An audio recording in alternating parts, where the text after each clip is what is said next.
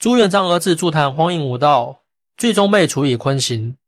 那坤刑是什么刑？中国古代有一句古话叫“天子犯法，与庶民同罪”。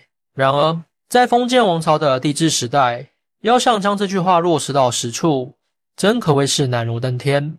为什么？很简单，天子作为国家机器的实际统治者，掌握着军政大权；另一方面，也是意识形态解释权的拥有者。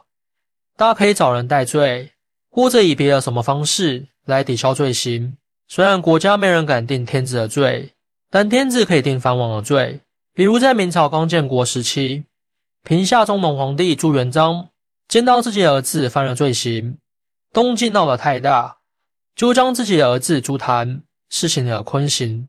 关于朱元璋的儿子，人们了解最多的，当属太子朱标和燕王朱棣。朱标可以说是中国古代王朝地位最稳固的太子。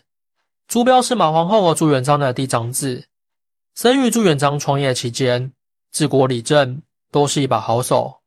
可惜的是，朱标英年早逝。朱棣者更为传奇，他是中国唯一一位造反成功的藩王。夺得皇帝宝座后，一辈子都在向世人证明自己，这个皇帝比自治朱允文合格多了。对于朱谭，人们了解的就不是很多了。朱谭并非朱元璋的嫡子，自然也就提前告别了皇位争夺战。史料记载，朱谭生于洪武三年，也就是一千三百七十年，是朱元璋和郭宁妃所生，排行第十。推翻元朝之后，朱元璋于南京称帝。为了更好管理打下的江山，巩固统治，朱元璋采取了乃仿周汉之治，分王诸子，以速平藩的策略。除了嫡长子朱标封为太子之外，其余二十四个儿子陆续分封在全国各个重要的州府。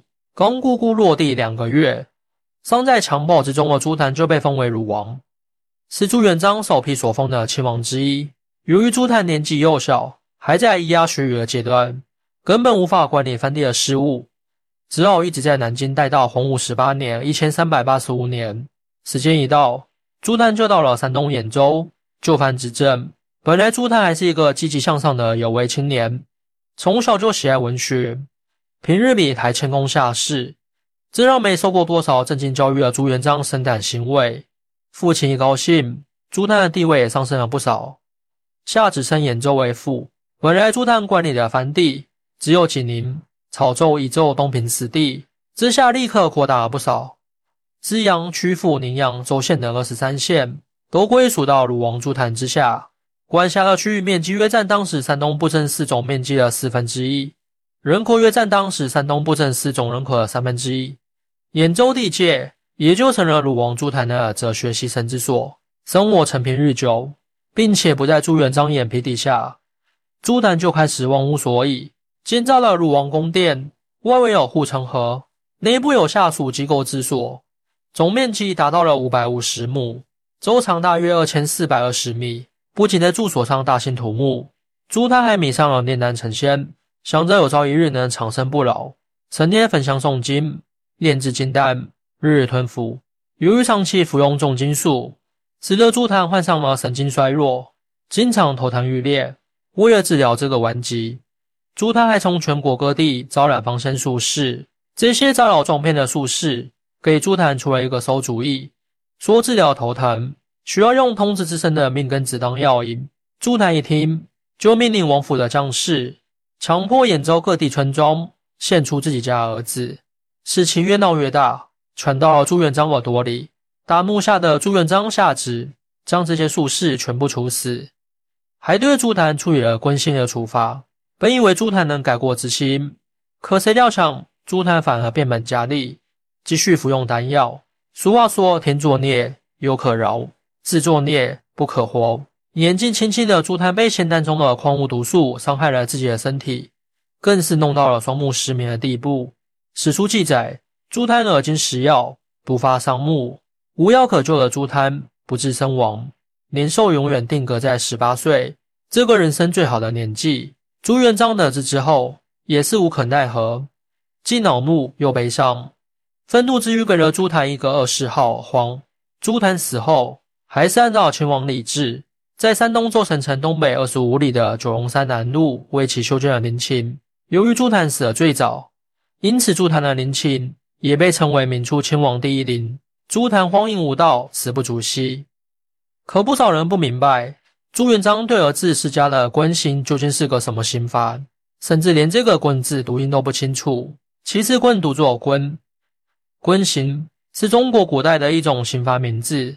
关于官刑，《说文解字》给出的解释是：“坤，剃发也。”早在春秋时代，官刑就已经存在。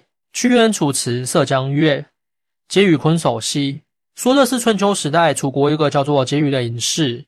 犯了罪，就遭到了坤守的刑罚。由考古事实作为依据的是，坤早作为一种独立的刑罚，是在秦汉时期。例如，《隋武帝亲建出土的法律答问》就记载到：“散沙刑，坤其后子。”可以看到，坤和杀并列，这就证明秦代就已经存在坤刑了。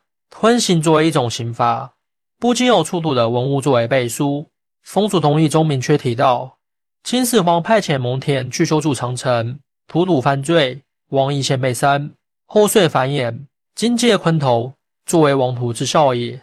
此也说明，去修筑长城的刑徒也要昆头，也算是区别正常士兵的一个标志。既然知道了历朝历代都存在坤刑，也知道坤刑也将犯人的头发剃去，但是将犯人的头发剃成什么样子，却还存在疑问。要想找到答案。还得依靠太平御览来介绍，在第六百四十卷引用的《肉刑论》批评了当时的司法不公时，民间谚语说：“洛阳豪徒谈薄密，加持三百不中一，吞头至耳发一息。”从这里可以看到，罪犯遭受了坤刑，头发的长度本来只能留到耳朵边，但由于官吏徇私，头发竟然可以留到膝盖。新书也记载了和坤刑有关的知识，说。古者用刑以止刑，诸如从犯王者，罚过三寸，则重坤之。资料史料明确提到了受过坤刑的从犯的头发不能超过三寸，算是有了明确的解释。在考古学中有这样一条说法，叫“孤证不立”，就是单独的证据不能作为定论。应用到坤刑上，不能光靠史料的记载，还需要出土文物的实证。山东诸城前凉台的汉末汉阳太守孙崇墓出土的画像石中，有一幅耳坤之图，图中的受刑之人的长发正在被剃成短发。这些都说明了坤刑不是将犯人的头发全部剃光，也不是只剃去周遭的头发，以顶发作为边下垂，而是断长发为短发，其长度一般是三寸长。那么古人为何热衷于对那些犯人处以坤刑呢？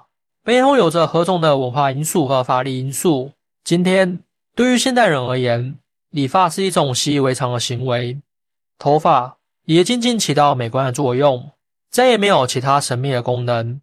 但在观念浓厚的古代可不是如此，古人十分看重头发。例如，徐慎的《说文解字》就说：“发字为根也。”康熙字典也有“生之体在发，谢之容在发”的说法。一个的肾脏功能是否健全，血气是否充足，都能从人的头发判断一二。《孝经》更是将头发提到了一个极高的地位，和孩子是否孝顺挂上了钩，说身体发肤受之父母，不敢伤一毫一厘，孝之始也。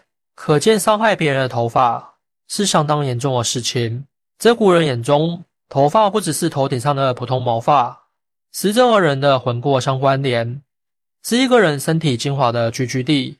人一旦被剪去头发，身体就会丧失精气神，生命健康也会受到相应的威胁。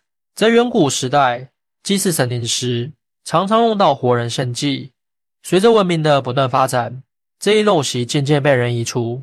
不过，祭祀的各种仪式流程都必不可少，人们就开始用头发作为替代品，有了转圜的余地。《三国演义》中，曹操因马匹受到惊吓。不慎踏入麦田，可曹操早就有言在先，说会坏良田者斩立决，还作秀的曹操也就拿起了刀要进行制裁。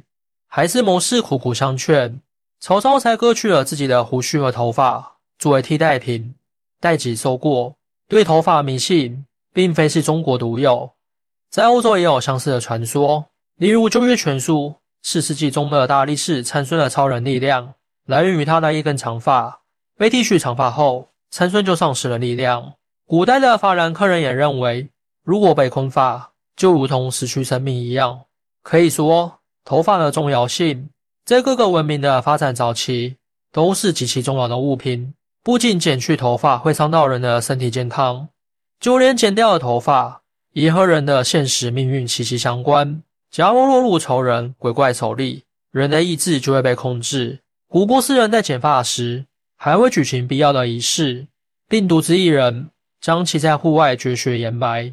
孔飞力的教诲遗书就提到了，在乾隆年间，有团体专门剪去孩童的头发，引起社会恐慌。如此看来，朱元璋对儿子朱谭施行坤刑，的确是一件极其严重的刑罚。虽然朱谭身体上没有受到创伤，但是精神上无疑遭受了重大的打击，以至于每天过得提心吊胆。再加上朱谭不思悔改，继续嗑药，最终一命呜呼。欢迎大家一起来讨论，您的支持是我更新的动力。更多精彩内容，请关注半年听书。